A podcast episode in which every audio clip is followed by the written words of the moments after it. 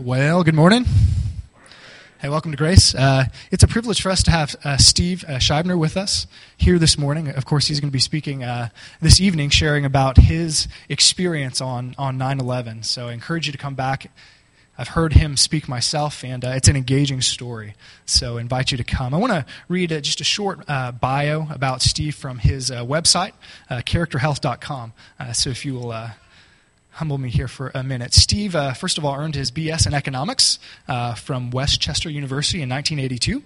Upon graduation, he joined the U.S. Navy and was uh, commissioned and trained as a pilot in 1983 to 84.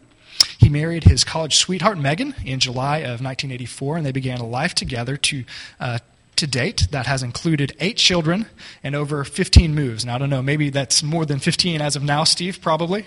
Okay, I'll let you fill in the gaps. Uh, Steve left active, active duty in 1991 and was hired uh, by American Airlines in the same year. He currently flies the Boeing uh, 757 and 767 out of Boston's Logan Airport, normally flying routes that take him to the West Coast. Total flight time is well over 1,200 hours, and that may be even more uh, now. Uh, during the late 90s, Steve started his graduate education at Calvary Baptist Theological Seminary. Uh, he was awarded a Master of Arts in Theological Studies in 2006 and a Master of Arts in Christian Ministries in 2007. He earned his uh, Doctorate of Ministry in May of 2019 from Gordon Conwell Theological Seminary, and his dis- dissertation topic was on the role of parents in the character development of children. I think we'll hear a little bit more about that this morning. In July, of 2000, Steve and uh, Megan and his family moved to Georgetown, Maine, where they uh, founded Cornerstone Baptist Church, uh, continuing to remain active in the Navy Reserve. I know Steve now lives in Raleigh, North Carolina, and uh, maybe he'll update on, uh, us on that as well. Uh, Steve and his wife Megan have developed a parenting course entitled Parenting Matters The Nine Practices of the Proactive parent and uh, authored several books as well. Uh, they enjoy, on the more personal level, uh, opening their home to young people and will usually find a crowd at the Scheibner household. In his spare time, he sleeps. It's a good thing to do. Watches the Red Sox. Good thing to do if you like the Sox. And drives his children to sporting, uh, sporting events, all the while attending uh, weekly meetings of Overachievers Anonymous. Steve is currently a commander in the U.S. Navy Reserve and a first officer for American Airlines. He uh, recently retired as the senior pastor there in Cornerstone Baptist and uh, became the president of Character Health Corporation, which is a nonprofit uh, conference ministry aimed at equipping parents to train the next generation of character healthy leaders. Steve, if I missed uh, anything, feel free to uh, fill us in. Would you welcome Steve Scheibner? Thanks.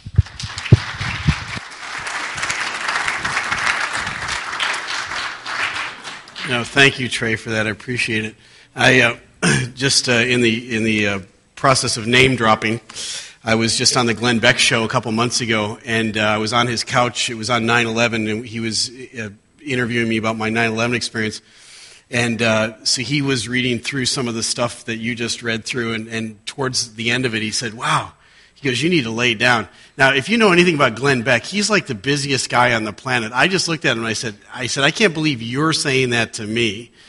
So, you know, two guys that are riddled with ADD, and I had ADD before you knew how to spell ADD, which now as an adult is actually a, a good thing uh, because it, it, helps me. And I, I love uh, churches with stained glass windows, uh, mostly because I can't see the squirrels outside, so I, I can stay focused on what I'm doing here today. Um, thank you for the invite and the opportunity to share with you. I want to say a little bit about tonight before I get started on my message this morning. Um, tonight is going to be a very special time, and I'm going to make you a promise, a guarantee. Um, right now, you're, you're wrestling with that, you know, I've, I've, got somebody I've been praying for for a while thing, you know, and maybe it's a coworker or a neighbor or a relative, and you're thinking, you know, am I going to use up all of my tickets tonight to invite them out to this thing, and oh, I don't want it to be a dud. This is the time to have them come whatever you need to do to get them to come. Uh, we're going to start out very patriotic in what we do this evening, but we're going to make a solid Christian gospel landing. But we're not going to do it in such a way that's going to be offensive to anybody. In fact, what you're going to find out is after the event this evening, they're going to be the ones that want to talk. They're going to open up the conversation, and you're going to be really thrilled about that. And so uh, we're going to show a 15 minute film called In My Seat this evening, and then I'm going to get up and share what old Paul Harvey used to call the rest of the story. And so don't sell me as a preacher, sell me as a pilot. Tell him I know this pilot guy and he's got this 9 11 experience thing, and it's absolutely incredible, and, and you got to come out and, and catch it tonight. And, uh, and then pray. All right? So that person you've been praying for for a while, tonight's the night to bring him out. And I'm just praying, you know, for you uh, in that endeavor. If they don't come or they bag on you at the last minute or say they're not coming, I'm going to give you an opportunity when you're there tonight to take something home to them. So the film you're going to watch tonight, we, we bring it on DVD, and I've got stacks and stacks of the DVDs. So for some reason they can't make it, you can take a DVD uh, home with you tonight and then follow up and, and do all that. So uh, very excited to be here. Uh, I met Trey and Silas and uh, some others at a, uh, a conference uh, earlier this year for small town pastors and just absolutely loved that conference. I loved meeting uh, everybody, and uh, we set up a bunch of arrangements to go to different churches uh, and share my God story. Because I'm going to share the 9 11 thing this evening, I'm just going to do something that I'm really excited about. I'm going to share another sermon with you this morning. Now, you have to understand why I'm so excited about that. I travel around about 100 times a year. Now, there's only 365 days in a year. About 100 times a year, I share the same story over and over and over again. I think of myself as a 70s one hit wonder, and I just sing the same song over and over again, which is what you're going to get tonight. Now, I love doing it, and it never gets old because it's my God story, but I get really excited when I can share, as a pastor, I can share another message with you this morning. So if you've got your Bibles with you, 1 Corinthians chapter 10 is where we're going to uh, end up this morning. 1 Corinthians 10 is where you want to stick your thumb. And uh, this, app, this message has a lot of different applications. As Pastor mentioned, our ministry is aimed at parents, equipping parents to train a new generation of courageous, Christ like, character healthy leaders. We're very passionate about that. We've been all over the country doing that. We've been on some major television and radio programs sharing that. Our ministry is growing. Uh, 2015 looks to be a very promising year. Uh, we really want to see our American culture transformed. We really believe that the American family is in crisis. You don't need to go any farther than the local restaurant to see that behavior issues are out of control and parents are at a loss for what to do about it. And so uh, we really believe that in my lifetime, I'm 54 years old, I think in the next 25 years, we're going to see a transformation in the American culture. And Steve and Megan Scheibner are going to have something to do with it. We're not going to be the only ones that have something to do with it, but we're going to have something to do with it. And we're very excited about that. So, this message this morning is about parenting, it's about grandparenting, but honestly, it's about relationships. Every relationship has something in common, whether the application is with a child or a grandchild or a coworker or a spouse. It has a lot of things that are in common, and you're going to see why here in a minute. So let's bow our heads for a word of prayer, please. Father, thank you for the privilege it is to be able to um, share your word this morning. And I pray, Lord, that you would help me get out of the way, that uh, the folks here would see less of Steve and more of you. And uh, my prayer, Lord, is that uh, you make this clear and concise for us so we might walk away from this time together with you in your house, more conformed to the image of Christ than when we first arrived. And Lord, if we've done that, we've been successful today. And bringing glory to you in the process is our aim. So, Father, I pray all these things now in Jesus' name. Amen. Now imagine that you're an actor in a play. And uh, you've been at this role for a, a while, and uh, after a while, it gets a little routine. But you know what? Every night you get yourself psyched up to come out one more time, and, and you're the lead actor in, in this play. And, and one night in particular, you're putting your makeup on and putting your costume on and getting ready for your performance, and a murmur begins to spread backstage that there's a VIP in the audience tonight. Oh, everybody's really excited. So everybody wants to know who it is. And sure enough, word comes back that it's not just a VIP. In fact, in the very front row to catch your act tonight is the President of the United States.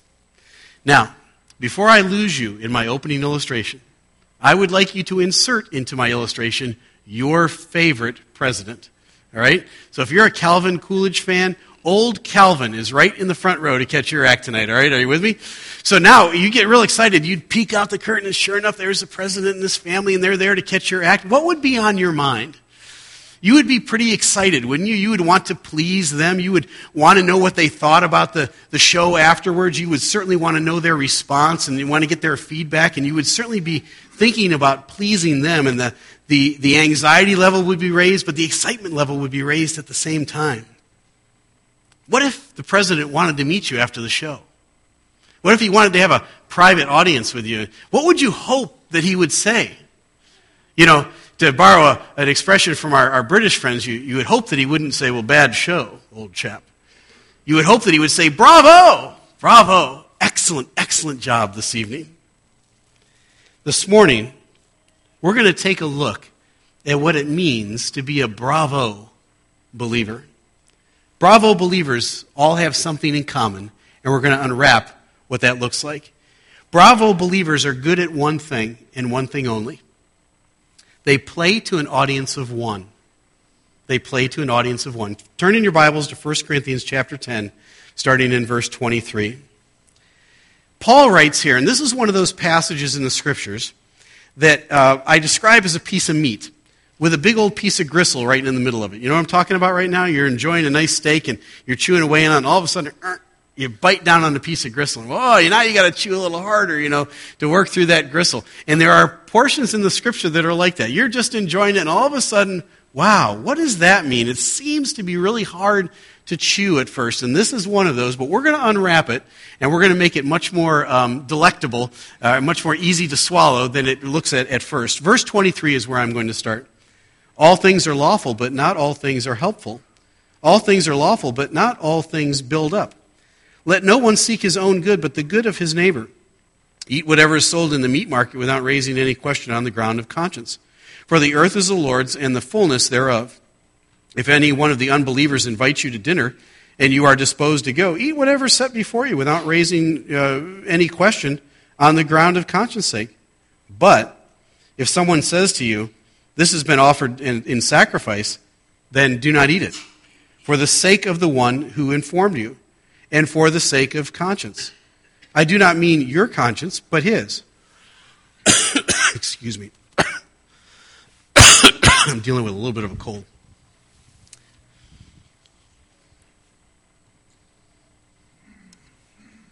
Ah. For why should my liberty be determined by someone else's conscience? Hold on.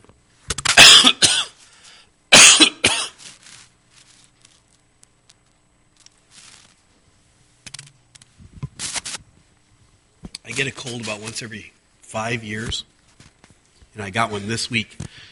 But I can't, you can't call in sick for this. So here we are. All right, just have to deal with it. Here we go. So, uh, so if I partake with thankfulness, why am I denounced because of that for which I give thanks? That's a, that's a legitimate question, right? Paul's wrestling with this right now. Look at verse 31, though. We're very familiar with verse 31. So, whatever, uh, whether you eat or drink or whatever you do, do all to the glory of God. Give no offense to Jews or to Greeks or to the church of God just as I try to please everyone in everything I do, not seeking my own advantage, but that of the many, that they may be saved. What's Paul talking about here? See, 1 Corinthians 10 teaches us that although there are many people in the audience of life, only the opinion of one member really counts. Surely we want everyone to be pleased with what they observe in our performance, but the bottom line is this only one critic tonight really counts. Who is this critic? For whom should our best be given? Maybe it should. Wow. Trey, I don't know. I'm just going to have to hang out for a minute.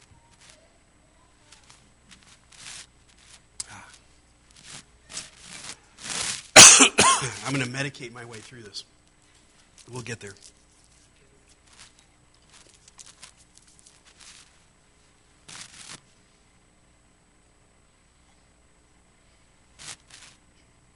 Glad I've got the water. Okay, here we go. So, who should we give our best to? That's a legitimate question. Should we give it to our spouse, our husband, our wife, our family, maybe the VIP in the front row? Maybe we should give our best to our pastor, right? Yeah, more and more these days, if you read books, people talk about giving your best to yourself first. Take care of number one first, and then take care of others next. Well, let me ask you a series of questions and it'll unwrap the answer to this question. To whom did Jesus direct his every thought? For whom did Jesus make his every move? And upon whom did Jesus depend for his motivation, his inspiration, and his application in life? Well, when you know the answer to that, it was God the Father. See, when we drink and whatever we eat or drink, whatever we do, we must do to please an audience of one. It makes things simpler in life. Playing to an audience of one produces bravo believers. Now, bravo believers do three things well. Number one is this they avoid anonymity. I'll unwrap that in a minute. They cultivate intimacy. Again, I'll unwrap that in a minute. They surrender to supremacy. Playing to an audience of one makes it hard to blend into the crowd. Bravo believers are not interested in blending in. They avoid anonymity. They want to be known. Verses 23 through 30 really kind of open that up for us in this passage in 1 Corinthians. Bravo believers are never overheard humming the old Doris Day song, Que sera, sera, whatever will be, will be. They don't subscribe to the philosophy of to each his own or to live and let live. They don't strive to blend in at all costs.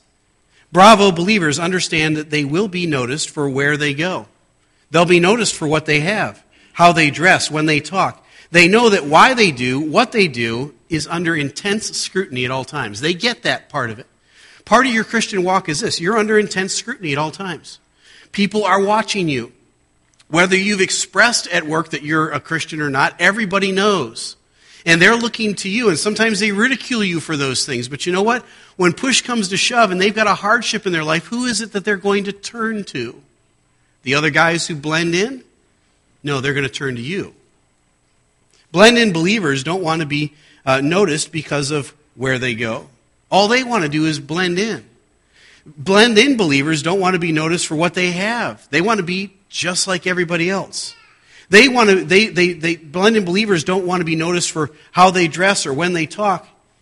And why they do what they do is never done to please an audience of one. It's always done to please an audience of the many. See, blend in believers are bent on pleasing people, so much so that they are willing to disobey God if it facilitates blending in better. Now, listen to that statement very carefully. That's what a heart idol is. If you're willing to disobey God to blend in better, blending in has now become a heart idol. It becomes what you really, really worship. Anonymity at all costs is their motto. Don't rock the boat is kind of their theme song. But we can and we must avoid anonymity by developing a passion for profitability. See, bravo believers avoid anonymity by practicing examination. Now, what do I mean by examination? Well, verses 23 through 28 unwrap that for us. Paul talks here about eating meat that's been sacrificed to idols. And Paul says it's no big deal. But he goes a little deeper. He wants to examine it, not because of what it is that's in front of him, but who it's connected to. Does that make sense to you? Sometimes there are things in life that are profitable. What you're doing really doesn't make a whole lot of difference one way or another. But the people connected to it do make a difference. How are you going to become compelling and winsome and win them for the cause of Christ? Sometimes it means, folks, we've got to give up some of our liberties as believers to bridge that gap with other people. We examine ourselves. Bravo believers examine everything and anything for its profitability, according to verse 23. Profitability is what God considers profitable, not what we consider profitable. Do you understand the distinction between the two? We've got to be seeking God's profitability, not our own. Bravo believers then examine two things. Number one, their attitude, and number two, their impact or their action. They examine their attitude for its profitability. They constantly question their own hearts, always seeking an attitude that is pleasing to God, humble, contrite, and reflective. Whenever you come to the communion table, it's a time of examination, isn't it? It's a time of remembrance, a time of reflection. That's not the only time that the believer should be examining their behavior or their choices. It should be an ongoing, constant thing in our lives. Number two, after attitude, is impact. The bravo believer is constantly questioning how their behavior might impact the other guy for the cause of Christ. And if the impact be negative, they abandon it immediately. I don't ever want to do anything that's going to cause my brother in Christ or my, the non believer next to me to stumble. I'm going to disregard it as inappropriate if it does.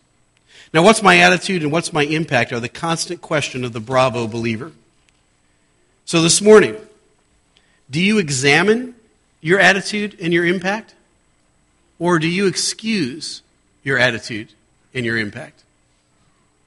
Most of us fall into that category. We find excuses for our bad behavior.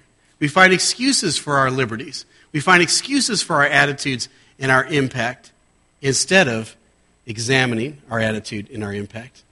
See, bravo believers examine, while blend in believers simply make excuses. Say, Steve, well, how do I stop making excuses and start examining my attitude and my impact? Start playing to an audience of one. Start playing to an audience of one. Filter everything else out, and if you do what's pleasing to that audience of one, you'll please everybody else. Now, avoiding anonymity is important, but the other thing that is very important to the Bravo believer is this cultivating intimacy. Verses 31 through 33 really talk about an intimate relationship. Now, back to my opening illustration. If the president came back to catch your act night after night, you would eventually develop a relationship with him, wouldn't you? I mean, it would be a kind of a personal one on one first name sort of thing, and you'd learn what he likes and dislikes. You'd learn to do that which pleased him. You would cherish his comments, his encouragement, even his feedback. Um, your performance would not improve because of what you were doing, because remember, you're doing the same thing over and over again.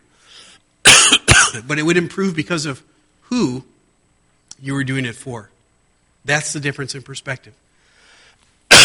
My friends, our daily lives as parents or as spouses or as employees are very mundane. They're very routine. We do the same things over and over and over again. Sometimes it's like the same act Act 1, Act 2, Act 3. It's all the same night after night. The difference is who are you doing it for? If you're playing to an audience of one, you can be assured someday you're going to hear bravo, not bad show. Now, Paul says, you know what? There's no problem in eating meat sacrificed to idols. In fact, the idols are fake, they don't exist. Nothing magical has really happened to the meat. Eating such meat was no issue unless what? Unless your neighbor believes that there's a problem. If your neighbor believes that the idols were real and that something did happen to the meat, something magical has happened, now the context has changed. Do you understand the difference? There's now a different context, and the Bravo believer always examines the context of the situation. Now, what was once permissible is no longer profitable. Permissible and profitable are two sides of the same coin, they can't be separated. See, verse 31 says, Whether you then you eat or drink or whatever you do, do all to an audience of one. If he is pleased, then you'll be pleased. You've brought glory to God. When we learn how to play to an audience of one, everyone benefits. If our performance improves for the president, doesn't everybody in the audience benefit from that improvement? You see how that works? If your focus is on pleasing God and Him alone, Everybody else around benefits from that performance. Say, Steve, how do I cultivate intimacy with God? Well, how do you cultivate intimacy with anybody? The same principles apply, right? You need to spend time together. When you were first dating, you found excuses to spend time with that special person. It was ridiculous how much time you spent with one another and all the lame excuses you came up with to get on the phone or to get in the car or to go someplace and do something. You shared secrets together. You shared your most intimate thoughts and ambitions and desires for life. You enjoyed each other. You learned to laugh with and at each other. You know what? I believe God has a sense of humor.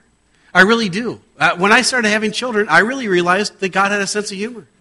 All right? It, having children is God's humility program. They throw up on you, they do all sorts of terrible things, they reflect who you are back to you. It's very humiliating, right? And so, with, with all of that in mind, that's how you develop intimacy in your relationship with God. We need to learn to laugh with God, laugh at ourselves. I think is an important developmental step. And I can tell you as a pastor over the years, the people that brought the most um, stress into my life, uh, in my congregation, were the people that grew up and never learned to laugh at themselves. I'm here to tell you that you're funny and you do some funny things. And you need to lighten up and look at yourself through God's eyes you're not that important. I mean, I don't mean to put anybody down, but many times that, that self focus is too, it's too prolonged, and we, we, we have to learn to laugh at ourselves. It's very important. It cultivates intimacy with God. Ultimate, ultimately, to cultivate intimacy with God, you must learn to play to an audience of one. What's important to Him now becomes important to you. What thrills Him now thrills you. What pleases Him pleases you. What He reads, you read. Where He goes, you go. When and why He does what He does is when and why you do what you do. That's what an intimate relationship with God looks like. Examining attitude and impact and intimacy, we must play to an audience of one. According to verse 33, you'll never profit the many by trying to please the many. You'll only profit the many when you learn to please the one. Does that make sense to you today? I want to I want to boil this down and make it as simple as possible to walk out of here today. You know, much of my life has been spent trying to please other people. And although I think other people need to be pleased with me, ultimately I'm chasing around after hundreds, maybe even thousands or millions of different opinions of what I should be. Only one opinion really counts. That's God's opinion. And if I'm pleasing to Him, I'll be pleasing to others. Bravo believers avoid anonymity. They cultivate intimacy with God. And they finally surrendered to supremacy. Now turn to 2 Corinthians chapter 5. All right, and it's just one book over. 2 Corinthians chapter 5 is a wonderful passage. Oops, I don't want to go to Chronicles. Pastor, did you ever do that? Do you ever intend to go to Corinthians and go to Chronicles? Yeah, I've, I have, um, I have preached that several times with authority out of the absolute wrong book. Okay? If you ever wonder, what's he reading? It's probably, you know, Chronicles instead of Corinthians. so, Second Corinthians now, chapter 5 and verse 9. Wonderful verse. Uh, I'm going to read the first half to you. He says, Make it your ambition, whether at home or absent, to be pleasing to Him. Isn't that a great verse? That's a great memory verse. Make it your ambition, whether at home or absent. And by the way, you're either at home or you're not. Am I correct about that? So, wherever you are, whatever you're doing, make it your ambition to be pleasing to God. Do you wake up in the morning and say, God, I want to be pleasing to you today? That my ambition today is to, no matter where I go today, whatever you bring my way, whatever curveballs you throw at me, Lord, I want to make it my ambition to be pleasing to you. Do you wake up in the morning and say that? That ought to be the prayer of our heart every morning when we wake up, to be pleasing to God. See, ultimately, we must make a decision. Do we continue to attempt to please the many and at the expense of the one, or do we make it our ambition to please the one and so delight the many? In other words, do we learn to play to an audience of one or don't we? Now, why is it so important to learn to play to an audience of one? Why is his opinion more important than anybody else's? Why is God's opinion the supreme opinion? Why? There ought to be a motivation behind this, right? There is. Look at verse 10. For we must all appear before the judgment seat of Christ, so that each one may receive what is due for what he has done in the body, whether good or evil. Here's the bottom line on this whole discussion, my friends. He wants to see you after the show. He's already set up an appointment. He's going to catch your act for the next 50 years or 60 years or however long you live on this earth. But he wants to see you right after the show. And he wants to give you some feedback. He wants to talk to you about your performance. What do you want to hear when you stand before the Lord in verse 10? Do you want to hear, bravo, good show? Or are you afraid you might hear, Bad show, old chap. It's important questions to wrestle with today. See, surrender simplifies life. Subordinating our ambition to, to God's law teaches us how to play to an audience of one. How, how does that happen, Steve? Well, it happens like this. We don't really have a problem surrendering our ambition to do good, do we? And I, I'm going to unwrap this for you. We don't have a, a, problem surrendering our ambition to do good. Ambitions, for instance, to get up early and, and maybe have a Bible reading time or, or to talk more kindly to the people in our family or, or with people close to us, or maybe to work harder or to minister to others, or love and respect and commitment, all of those things are easily surrendered to the smallest possible setback. The least impediment knocks us off the horse, and we simply surrender instead of getting back up on the horse. Now, when I was a kid growing up, on Saturday mornings, they used to have those old um, kind of uh, cheesy B rate westerns. Remember those? as a kid. Maybe you're not old enough to remember those, but uh, they were all in black and white, and they all had the exact same theme uh, in the movie. it was always the good guys against the bad guys. The, the good guys, you could recognize them because they wore a white hat, and the bad guys had black hats. And the bad guys always lived in the Badlands. And, and uh, the sheriff would have to form a posse with the good guys, and they'd go out to, to after the bad guys, and you know, whatever it was, what they were doing. And the, the, the sheriff would be out there, and he'd be on his horse, right, like this, and he'd be with his rifle, and he'd pull one time on the trigger, and three bad guys would fall off their horses. I mean, he, he never missed. He was great. Now, the bad guys, they couldn't hit the broadside of a barn, right? But the sheriff, you know, he's bouncing up and down. Bing! When three guys fall off, they're dead. That image in my mind is exactly how I am with my ambitions to do good.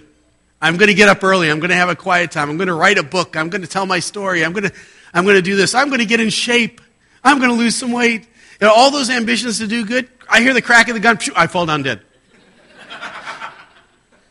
I, I, sit there faking it until everybody goes by, right? I'm like, anybody notice that? You know, whew, well, I'm glad that's over. I, I the devil lives in that little snooze button on top of the, the radio thing. I got that next to my bed, and it goes, and I hit it, and it goes another eight minutes, and I hit it again. It, it, it's absolutely the most tempting thing on the planet. We don't have any problem with relinquishing our ambition to do good, do we? We surrender to our appetites, we surrender to our laziness, we surrender to the lust of the eyes, the lust of the flesh, and the boastful pride of life.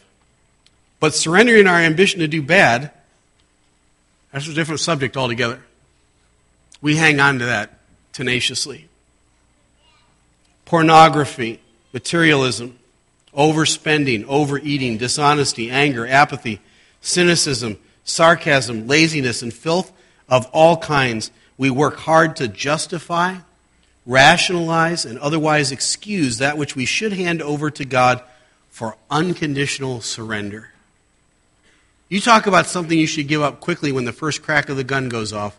All those things I just listed fall into that category. But we don't. We hang on to them tenaciously. We rationalize them. We argue. We justify. Why? The lust of the eyes, the lust of the flesh, and the boastful pride of life. We love that stuff, and we hang on to it and defend it. Surrendering to a supreme power should be no problem.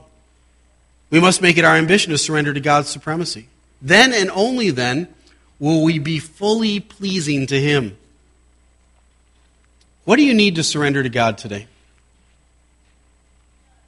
I want you to think about your prayer life for a minute. And we're going to finish with this. Stop praying for Him to help you get out of bed and start praying for Him to help you hate staying in bed. It's a different perspective, isn't it? Stop praying for the courage to witness and start praying for Him to help you hate your cowardice. Now, what's the difference? What, what am I talking about? I'm talking about rearranging our prayers. For years, and I'm going, to, share with you one of Steve's sins. I got a lot of them, but I'm going to share with you one of them. I have a sarcastic tongue. Done a lot of damage in the relationships in my life over the years with my sarcastic words, which I think are funny, but nobody else does. Sarcasm means to rip the flesh, and I've, I've hurt a lot of people with my, uh, with my words. And so over the years, the Lord has said, Steve, you, have got to give up your, your harsh words. You have to give up your sarcasm. And, and so I would begin to pray that, Lord, take my sarcasm from me. I, Lord, I know it's wrong. It's bad. Lord, I don't want to be sarcastic anymore. Help me not be sarcastic. And I never made any progress. In fact, it got worse. Why did it go from bad to worse. I was praying about it, sincerely praying about it. I saw the damage it was doing. Bottom line was this God knew I didn't hate it, I loved it. I was negotiating with God every time it was an opportunity for me to share kind, encouraging, uplifting words. I'd say something sarcastic. I loved it too much. I needed to rearrange my prayers. Now I'm going to share with you something else. I hate liver. I hate liver. You go, where's he going with this? I'm going somewhere with this. I hate liver. I can't stand the smell of it, the texture, the taste, nothing. Why would you do that to anybody? Why would you ever serve them liver? I mean, it's just, it's nasty. Even somebody I didn't like, I wouldn't serve them liver. I hate it. If, if we were in a life raft together, we were starving to death, and all there was to eat was liver, you would live and I would die. I, I'm not going to let it pass my lips. I hate it. When I was seven years old, my mom tried to serve me liver. All right, oh, by the way, let me, let me say this. Don't come up to me afterwards and go, well, Steve, you, you just haven't had it prepared the proper way. No. Look at me. I might fly into a rage. I can't be responsible for what I do at that moment. Don't, don't come up and say that to me. I hate liver. I'm 54 years old. I don't have to like it. I don't. When I was seven years old, it was a hill to die on for a seven year old. My mother prepared liver. The house reeked. It was awful. She put it on the plate. Oh, I cut a piece off. I put it up to my lips. My tongue touched it. Pooh, it came right back out. That was it. I'm not doing that. We're not going there. Three nights in a row, I saw that same piece of liver. I didn't eat anything in between. I had a good mom, right? She, she didn't feed me. I was starving by the third night. That piece of liver came out. Oh, no. She left the room for a minute. I took the piece of liver, I stuck it under my seat. It stuck to the bottom of my seat. That's how nasty it was. She came in the room. She said, Oh, I'm glad you finally decided to eat that piece of liver. About that time, it hit the ground. She picked it up, put it back on my plate. I think she finally gave up. I never did eat that piece of liver, by the way. I'm not advocating being disobedient children. Eat what's put in front of you, uh, unless it's liver. Why do I share all that? I share that to say this God hates our sin at least as much as I hate liver. He will never let it pass his lips. That's how much he hates sin. Now, he loves you, but he hates your sin. It turns his stomach, it makes him sick to even think about it. He won't let it pass his lips. And so, my friends, we need to have a taste bud transplant. We need to have God's taste buds for our sin. We like it too much. It goes down too easily. We enjoy the taste of our sin. We need to have God's taste buds for it. We need to see it through His eyes. And once you begin to get that taste bud transplant, you won't let it pass your lips because it'll turn your stomach. Hang in there. As you begin to pray and say, Lord, you know what? I am sarcastic, or I am harsh, or I am unkind, or unfeeling, or stubborn, or proud, or whatever the sin is for you. Say, God, help me to, to have your taste buds for that sin. Let me see it the way you see it. Hang on. He's going to take you on a ride. And it's going to be very distasteful. But he's going to show you what it really looks like. And once you see what the damage it's doing and what it really looks like, you'll never let it pass your lips again. Folks, we need to reorient our prayer life. Stop saying, God, take this from me. Start asking God to help you to hate it the way He hates it. Does it make sense to you? Once you do that, you stop praying for things to improve and start praying for Him to help you bear up under when things are hard. Stop praying or pray for depth, not expedience. Pray for hardship instead of handouts. When you do that, you'll make it your ambition to avoid anonymity. You'll make it your ambition to cultivate intimacy. You'll make it your ambition to daily surrender to His supremacy. Everything falls into place when we reorient our prayers in that way. So, what is it for you today? Is it going to be bravo after the show? Or is it going to be bad show, old chap? See, Matthew 6.33 is a great concluding thought. Matthew 6.33 says, Seek first his kingdom and his righteousness, and all of these other things will be added to you as well. Bravo, believers, play to an audience of one.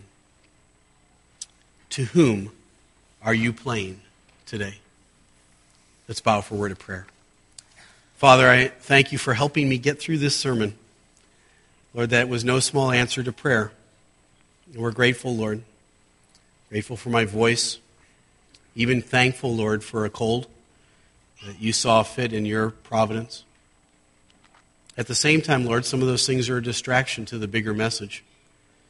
And I pray, Lord, that as we bow our heads now, that you would help us to focus and concentrate on that thing which you want us to walk away with today? Are we trying to blend in? Are we not really all that concerned about what you think? Are we more concerned about what others think?